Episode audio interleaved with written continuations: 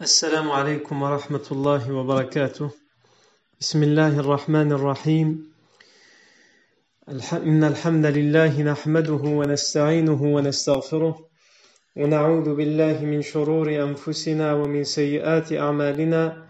من يهده الله فلا مضل له ومن يضلل فلا هادي له وأشهد أن لا إله إلا الله وحده لا شريك له وأشهد أن محمدا عبده ورسوله صلى الله عليه وآله وسلم. يا أيها الذين آمنوا اتقوا الله حق تقاته ولا تموتن إلا وأنتم مسلمون.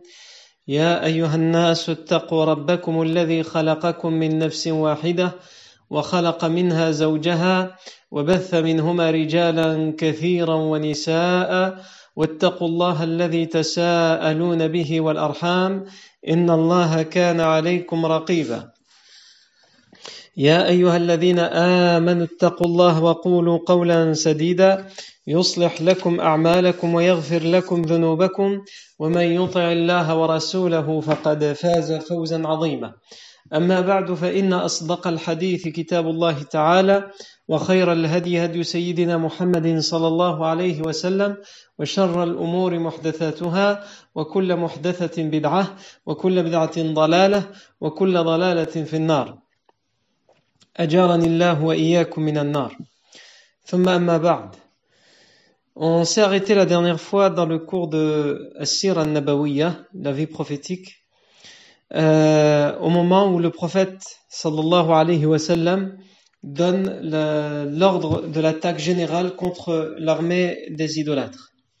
Et on a expliqué qu'au moment de cet événement, plusieurs choses. La première, c'est que la consigne que le prophète Rassam donne, il la donne en ces termes. Ila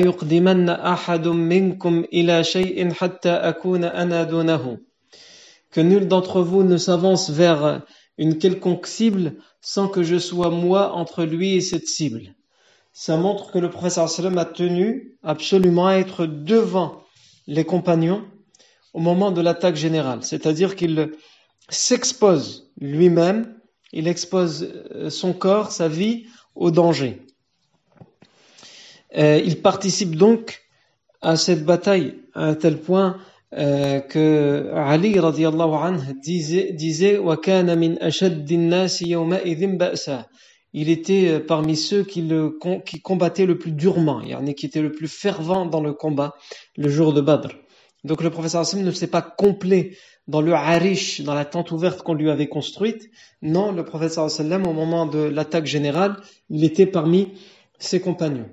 Et donc il va, euh, en ces termes, euh, galvaniser euh, ses troupes au moment de l'attaque générale. Il va par exemple dire ila jannatin Et on avait vu qu'un compagnon, Omar ibn al-Humam, lorsqu'il va entendre ce propos, Levez-vous pour un paradis qui fait la taille des cieux et de la terre. Euh, ibn al-Humam va euh, euh, s'émerveiller et s'étonner d'entendre que le paradis fait tout cet espace-là. Il va dire Bach, Bach.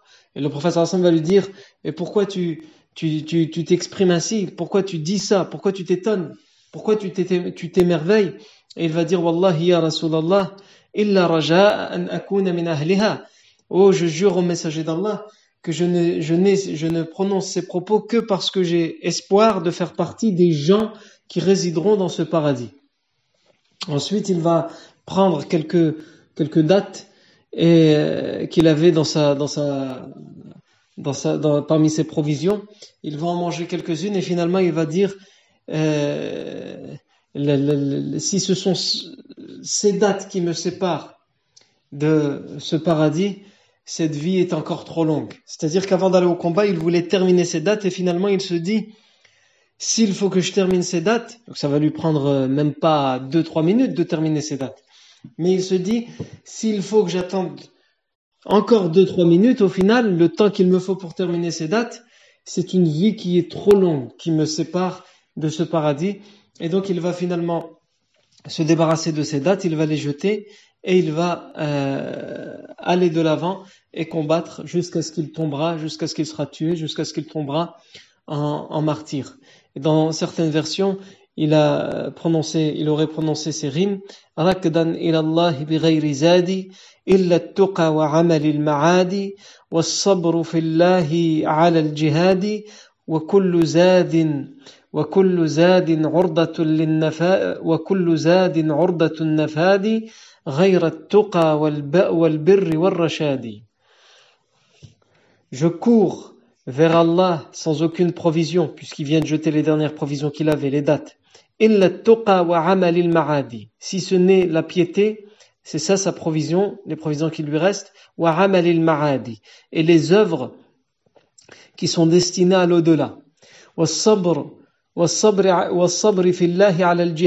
Et la patience en Allah dans le jihad. Toute provision est vouée à périr, à s'achever, sauf la piété, le, le, la bienfaisance et la droiture. Non. Euh, aussi, parmi les euh, exemples qu'on peut citer au moment où le professeur Hassan ordonne l'attaque générale, on a cité donc le,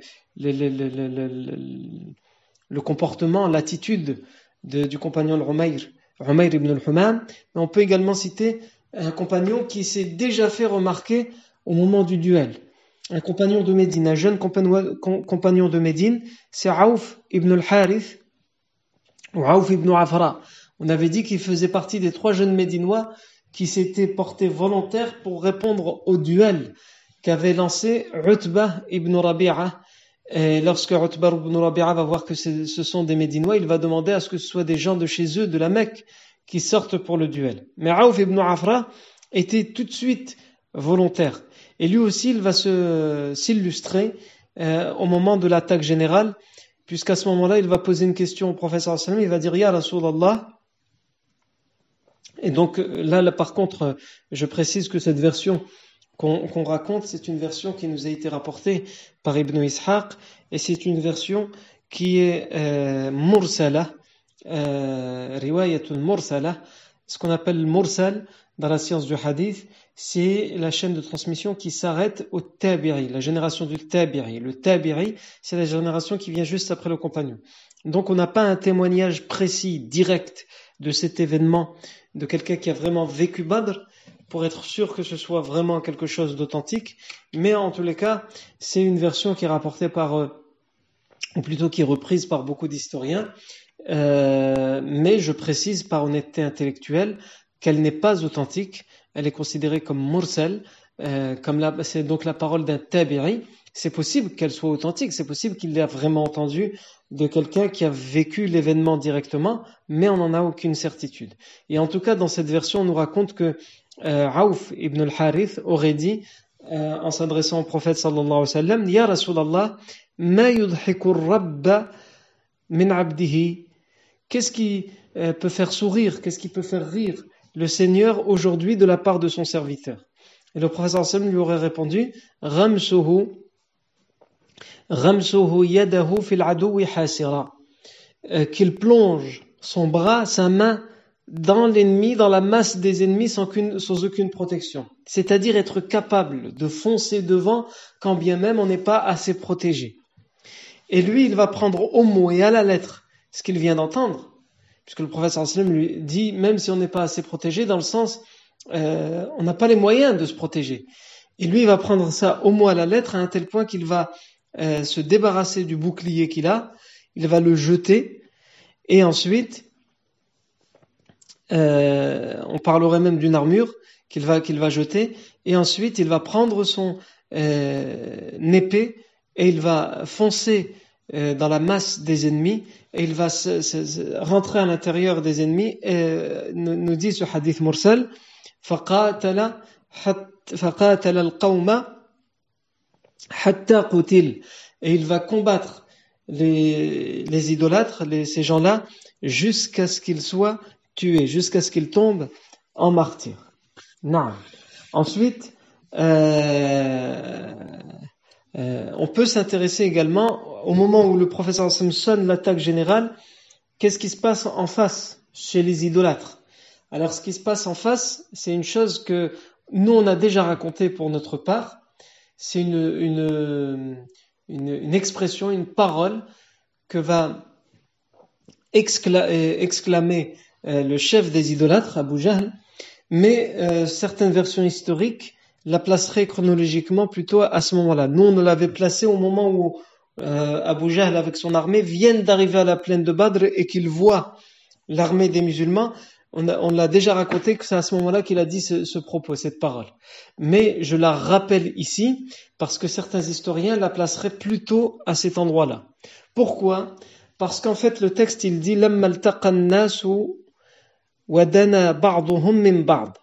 Lorsque les gens, donc les gens de Badr, les musulmans et les idolâtres, vont se rencontrer et qu'ils vont se rapprocher les uns aux autres, certains comprennent de cette parole que c'est au moment où ils vont se faire face, au moment où les idolâtres arrivent, enfin à la plaine de Badr, et certains historiens comprennent au moment, pendant l'attaque, au moment où enfin il y a l'attaque générale des musulmans, et que là, euh, les, les, deux troupes, les deux armées vont s'entrecroiser, s'entremêler les uns dans les autres.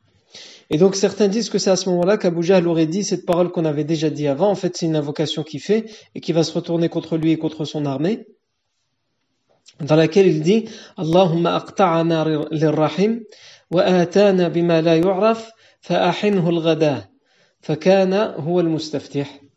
Cette narration nous dit Lorsque les gens vont se rencontrer et qu'ils vont se, se rapprocher les uns des autres dans la bataille, Abu Jahl va s'exclamer Allahumma aqta'ana lirrahim. Ô Seigneur, celui qui a le plus parmi nous rompu les liens de parenté, et qui nous a le plus ramené quelque chose qui nous était inconnu, euh, humilie-le aujourd'hui, humilie-le euh, cet après-midi même. Le le hadith précise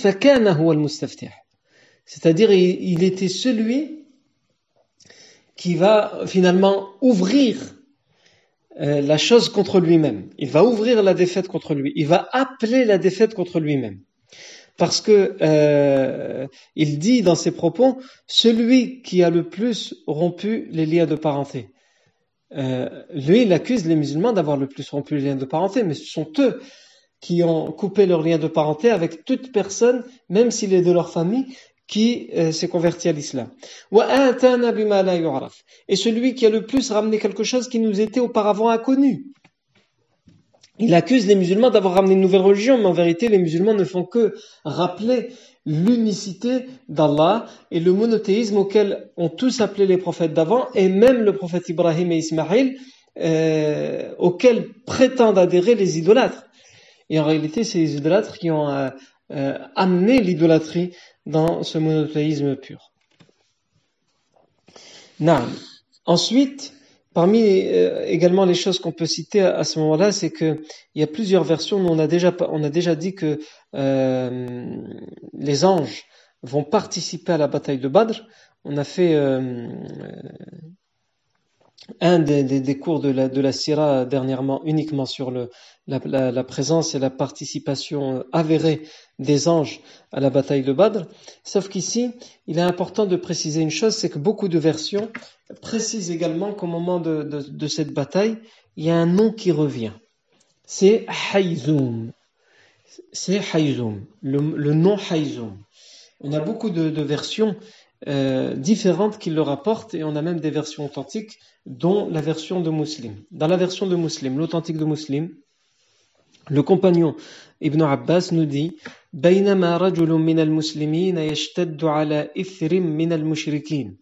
alors qu'un homme parmi les musulmans euh, courait euh, derrière euh,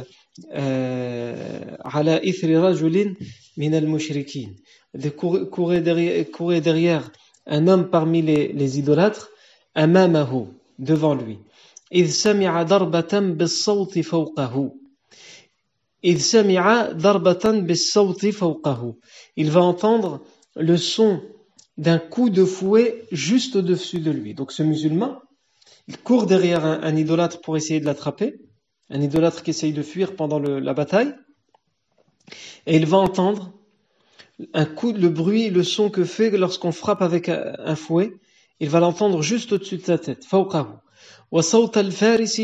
et il va entendre le son d'un cavalier, le son d'un homme, donc, qui dit Aqdim hayzoum. Donc, il, euh, comprend que ça vient d'un cavalier et que c'est juste au-dessus de sa tête. Pourquoi? Parce qu'il entend avance. Il donne, il entend un coup de fouet. Et généralement, le coup de fouet, c'est ce qu'on donne à la monture pour la faire avancer. Et il entend quelque chose au-dessus de lui qui dit Aqdim en même temps que le bruit du fouet.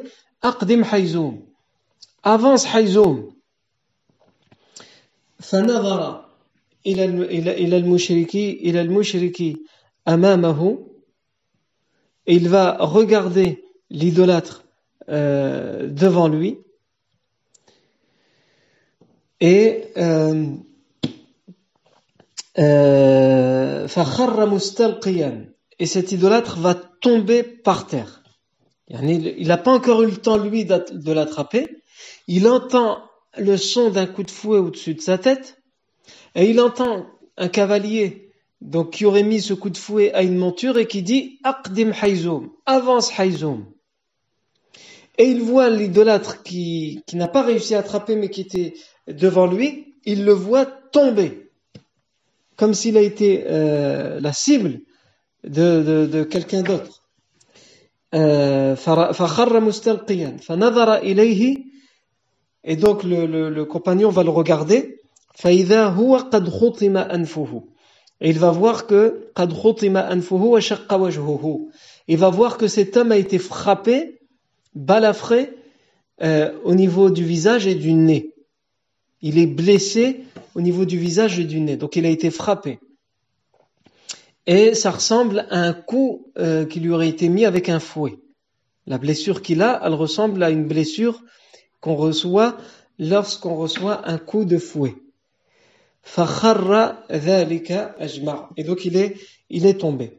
فجاء الأنصاري فحدث بذلك فحدث ذلك رسول الله بذلك رسول الله صلى الله عليه وسلم et donc ce compagnon de Médine à qui c'est arrivé cette histoire il va venir et il va raconter au prophète sallallahu alayhi wa sallam il va dire au messager d'Allah j'étais sur le champ de bataille donc il va le raconter après la bataille de Badr. Il va raconter au professeur il va dire j'étais sur le champ de bataille, j'ai essayé d'attraper un idolâtre qui, tentait de me fuir, et j'ai entendu au-dessus de moi, mais je ne voyais rien, il n'y avait rien, et pourtant j'ai entendu un coup de fouet, et j'ai entendu une parole, quelqu'un qui disait Aqdim Hayzoum, et j'ai vu l'idolâtre que j'essayais d'attraper tomber devant moi, et je l'ai vu avec les traces d'un coup de fouet sur son visage. Euh, et il n'est pas le seul témoignage qui va dans ce sens. Beaucoup de compagnons vont rapporter au professeur sallam qu'ils ne voyaient pas, euh, mais qu'ils entendaient des coups et ils entendaient quelqu'un dire euh, Aqdim hayzoum, avance hayzoum. Euh, et le, hadith dit que le professeur sallam a répondu à cet homme, à ce, à ce compagnon, Sadaqta tu dis vrai, cela fait partie des renforts du, euh, du troisième ciel. Donc ça sous-entend évidemment que c'est un ange, puisque c'est les anges qui viennent du ciel. Et c'est un ange qui viendrait du troisième ciel. min Il fait partie des renforts qui ont été envoyés depuis le troisième ciel. Dans une autre version qui vient appuyer ce qu'on qu'on vient de dire, c'est une version de l'Ouaqidi qui est jugée mursala. Euh, donc elle n'est pas authentique, elle est jugée mursala parce que, comme je l'ai expliqué tout à l'heure, mursal c'est ce qui, ce qui s'interrompt dans la chaîne de transmission à la génération du tabi'i. Mais on a beaucoup de versions qui, qui, qui, euh, euh, qui, parlent de ce Hayzoum, et même celle que j'ai citée juste avant, c'est une version de Muslim, donc elle est authentique, mais celle-là, on l'utilise pour appuyer le propos euh, de ce qu'on dit à propos de Hayzoum. Et dans cette version Mursal de l'Waqidi, on nous dit qu'après la bataille, le professeur sallam qala li Jibril man il yawma badrin min al-mala'ikati aqdim Hayzoum. Le professeur sallam a demandé ou aurait demandé à Jibril euh, qui qui parmi les anges نعم من القائل يوم بدر من الملائكة أقدم حيزوم qui parmi les anges euh, le jour de Badr a dit أقدم حيزوم avance حيزوم et Jibril a dit فقال جبريل يا محمد ما كل أهل السماء أعرف Ô Muhammad, je ne connais pas tous les gens du ciel. Ajib. Yani Jibril, il lui dit en fait, je ne connais pas tous les anges, ils sont tellement nombreux que je ne les connais pas tous. Donc, euh, euh comment veux-tu que je te dise qui précisément parmi les anges a dit avance Hayzoum Il y en a tellement des anges, euh, je ne les connais pas tous personnellement. Non. Ensuite, euh, autre chose, donc nous on a parlé de la participation des anges dans l'armée des musulmans, mais il faut savoir qu'au moment où le professeur sallam va euh, ordonner l'attaque générale, euh, il faut pas oublier qu'en face, en fait, si les musulmans sont euh, soutenus par les anges, il faut savoir qu'en face, le camp des idolâtres est soutenu par les diables, par les démons, par les shayatines, par Iblis. On avait déjà dit, nous, que euh, au moment où euh, Abu Jahl va sonner la mobilisation générale dans la, ville, de la Mecque, lorsqu'il va euh, savoir que la caravane d'Abu Sufyan est en danger et que les musulmans ont fait sortir une armée pour intercepter cette caravane, on, se rappelle qu'à ce moment-là, les idolâtres étaient sur le point finalement d'annuler cette sortie, la sortie de l'armée, parce qu'ils vont se rappeler des différends et des dissensions, des querelles tribales qu'ils ont avec euh, avec les une tribu euh, des Quraysh. Et donc ils vont dire, mais finalement, si on sort autant parmi, parmi, euh, parmi nous pour, euh, pour aller défendre la caravane d'Abu Sufyan, est-ce qu'on court pas le risque que cette tribu avec qui nous avons des dissensions profite de notre absence pour prendre la ville de la Mecque, puisque leur euh, projet, c'était de prendre la ville de la Mecque qu'ils considéraient comme leur héritage ou l'héritage de leur ancêtre. Euh, et à ce moment-là, on avait expliqué que Shaitan va apparaître aux idolâtres, mais évidemment, ils vont pas savoir que c'est Shaitan puisqu'il va apparaître sous la forme d'un homme qu'ils connaissent. Euh, Suraqa ibn, Malik. Suraqa ibn Malik, c'est le chef de la tribu des Bani Moudlij qui habite euh, euh, loin de la Mecque, mais qui est connu, puisque c'est un notable parmi les tribus arabes, il est connu à la Mecque, et donc euh, il a même une résidence secondaire à la Mecque. Donc il va se faire passer Shaitan pour Suraq ibn Malik et il va leur dire ne vous inquiétez pas concernant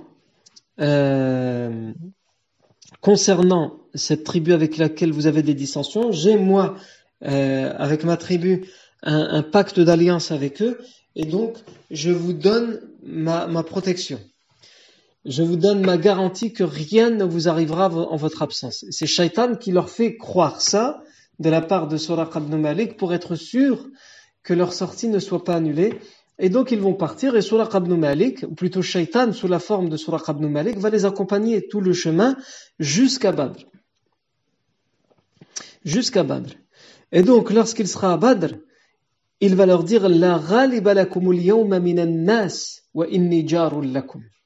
Rien ne peut vous vaincre aujourd'hui contre ces personnes, contre ces musulmans. Et je vous protège. Eux, ils pensent que c'est euh, Surah ibn Malik qui parle, mais en réalité, c'est pas Surah ibn Malik qui parle, c'est euh, Shaitan lui-même qui parle. Non. Ensuite, euh, donc il va dire là, je vous protège, lakum. Et euh, on a des versions qui nous disent que, donc là ce que je viens de citer, et les versions que je vais, que je vais citer, elles ne sont pas authentiques. Elles sont soit des chaînes faibles, qui ont été jugées faibles, soit des chaînes qui sont mursala, qui s'arrêtent, qui s'interrompent euh, au niveau du, du tabi'i. Mais euh, il y en a plusieurs, il y a plusieurs chaînes de transmission différentes, même si elles sont toutes faibles, qui, relatent et qui vont dans le même sens de la présence d'Iblis et de renfort à lui, de shayatin.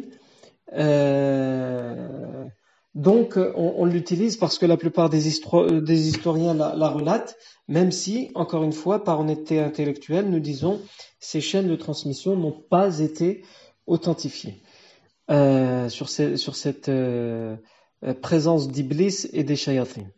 Euh, donc les, les, les, ces versions, qu'est-ce qu'elles disent? Elles disent par exemple Kana.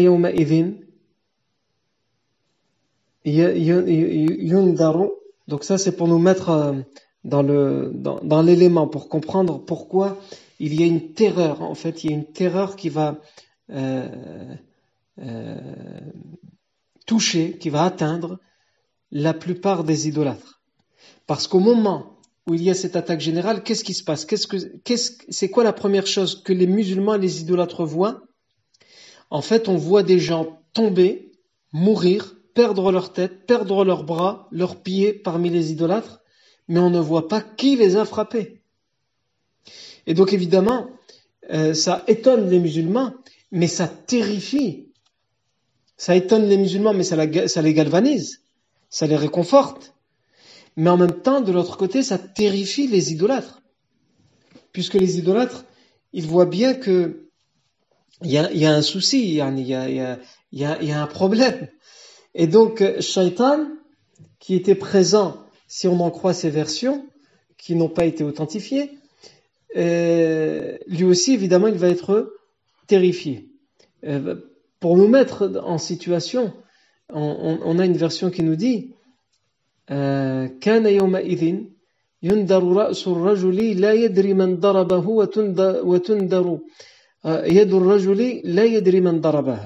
ce jour-là, il y avait euh, des têtes d'hommes qui tombaient sans que personne ne sache ni ne voit qui l'avait frappé. Et il y a des bras qui tombaient sans que personne ne sache qui l'avait frappé. Non. Les mêmes Tabari rapportent dans une chaîne de transmission, encore une fois, comme on l'a dit, qui a été jugée faible, que Iblis est donc venu sous la forme humaine de Suraqa ibn Malik. Et quand il va voir ça, quand il voit ce que font les anges, il, euh, il va fuir. Il va fuir le champ de bataille. Et lorsqu'il va fuir le champ de bataille, il va être tellement euh, en train de courir qu'un homme parmi les idolâtres va tenter de, l'interpeller. Donc évidemment, cet homme parmi les idolâtres, lui, il ne sait pas que c'est shaitan. Il voit pour lui un être humain. Il voit Suraqa ibn Malik. Et donc, il va le, l'interpeller, il va essayer de le retenir, et il va lui dire, il a aïna ya. Où vas-tu, ô Suraqa? Il a aïn. Vers où te diriges-tu? Puisque il faut aller devant, il ne faut pas fuir. Alam takun qulta, innaka lana. Ne nous avais-tu pas dit que tu, que tu nous protégerais et que tu ne, ne te séparerais jamais de nous? Inni ara, le, shaitan va, répondre, donc sous la forme de Suraqa ibn Malik, il va répondre Inni ara ma la inni akhafullah, wallahu shadidul iqab. Je vois ce que vous ne voyez pas. Inni akhafullah, je crains Allah. Wallahu shadidul iqab. Et Allah est fort, Allah est dur en châtiment. Là, à ce moment-là, c'est Shaitan qui parle. Hein. Mais l'idolâtre qui entend ça, lui, il pense que c'est Suraqa ibn Malik qui lui dit ça, donc il ne comprend pas pourquoi il lui dit ça. Il lui dit, je vois ce que vous ne voyez pas. Parce que Shaitan, lui, voit euh, les anges. Shaitan, il voit les anges, mais les idolâtres ne, les voient pas. Euh, Thumma, le hadith, ce hadith qui a été jugé faible encore une fois, nous dit Thumma farra hatta alqa nafsahu fil bahr. Et il s'est enfui jusqu'à ce qu'il s'est jeté dans la mer pour se réfugier, pour se protéger. Shaitan, il a eu tellement peur qu'il est parti se jeter dans la mer. Parmi les euh, versions qui viennent appuyer l'idée de la présence et de la participation de, des shayatines le jour de, de, on a une version qui nous est rapportée dans le recueil de l'imam Malik, qui elle a été jugée mursala, donc elle, s'arrête au niveau euh, du tabiri. On nous dit que le prophète a dit iblis.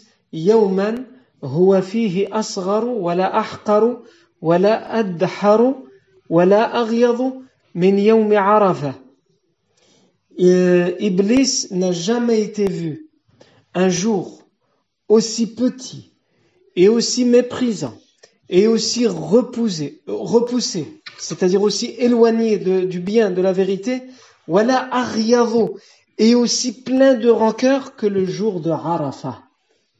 S'il y a un jour où on ne voit pas le shaitan qui est autant méprisé, autant humilié, autant éloigné du bien, autant plein de rancœur dans son cœur, eh bien c'est le jour de Arafat.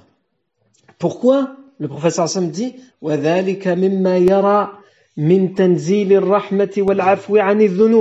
et cela par rapport à tout ce qu'il voit comme descente de clémence, de miséricorde d'Allah et d'absolution des péchés. Illa ma À exception faite, dit le professeur Hassan, il dit le pire des jours pour Shaitan, en fait, c'est le jour de Arafat parce que c'est le jour pendant lequel Allah pardonne tous les péchés. Il dit exception faite du jour de Badr. Si on doit mettre une exception, il y a un autre jour où il il a vu autant de, il a été autant méprisé, autant éloigné du bien, il a été autant rempli de rancœur à l'égard du bien. Shaitan, c'est le jour de Badr. Pourquoi? Euh, bah, Les compagnons euh, demandent. Euh, euh. Au messager d'Allah, mais qu'a-t-il vu le jour de Badr? Et le professeur sallam répond أما إنه رأى جبريل يزع الملائكة N'a-t-il pas vu Jibril ranger les anges, ordonner euh, les anges en rang, mettre les anges en rang C'est ça qui va le terrifier, c'est ça qui va faire qu'il va être humilié. Shaitan le jour de Badr, c'est quand il va voir Jibril avec tous ses anges, mille anges qui arrivent et il les met en rang pour en rang de, euh, de bataille, en rang pour le combat. Non. Donc tous, tous ces éléments euh, poussent à dire que Shaitan euh, était présent avec euh, ces hommes et que il va il va fuir dès qu'il va voir les anges. Donc dès que le professeur sonne l'attaque générale, c'est à ce moment-là qu'il y a que, que, les anges arrivent et donc Shaitan va aurait fui puisqu'on a dit ces chaînes de transmission n'ont pas été authentifiées, aurait fui à ce moment-là le, champ de bataille. Et qu'est-ce qui va se passer après? Donc, comme on a dit, les musulmans vont s'entrecroiser, s'entremêler avec euh, les idolâtres. Et ici, il y a, une chose euh, qui peut paraître intéressante à, étudier au moment de cet aspect-là, c'est que les musulmans, parmi les musulmans, on a des musulmans de, Médine et des musulmans de euh, la Mecque, des muhajirs. Et parmi les musulmans de la Mecque, il y a en face d'eux, dans l'armée des idolâtres, des gens qui étaient leurs amis, des gens qui étaient leurs voisins, des gens qui étaient, qui sont toujours de leur famille, leurs parents, leurs fils, leurs frères, leurs oncles, leurs, neveux. Euh, il, va y avoir comme ça des anecdotes sur le champ de bataille entre les musulmans qui vont se faire face, qui vont faire face aux idolâtres qui, pour certains d'entre eux, ont été leurs meilleurs amis pendant leur période non musulmane, qui pour certains d'entre eux ont été leurs voisins avant qu'ils quittent la Mecque, qui pour certains d'entre eux avaient de très bons termes avec eux, étaient en très bons termes avec eux, qui euh, pour d'autres, c'est des fils, comme Abu Bakr, il va faire face à son fils. Comment, ces musulmans vont réagir? Ça, tous ces éléments-là, c'est ce qu'on va réporterier, Inch'Allah, la fois prochaine. On va pas commencer maintenant parce que c'est quand même plutôt un gros morceau qu'on va, auquel on va se consacrer la fois prochaine, comment les, quelles sont les anecdotes qui nous sont rapportées à ce sujet-là où les musulmans vont rencontrer des gens qui étaient soit leurs amis, leurs voisins ou de leur famille, leurs propres fils, et comment ils vont réagir à ce moment-là face à eux? Ça, c'est ce que nous verrons la fois prochaine. Bidnillahi tabaraka wa ta'ala. Barakallahu fikum pour votre attention. Subhanakallahumma bihamdik. Ashadu la ilaha illa ant. Nastaghfiruka wa natubu ilayk.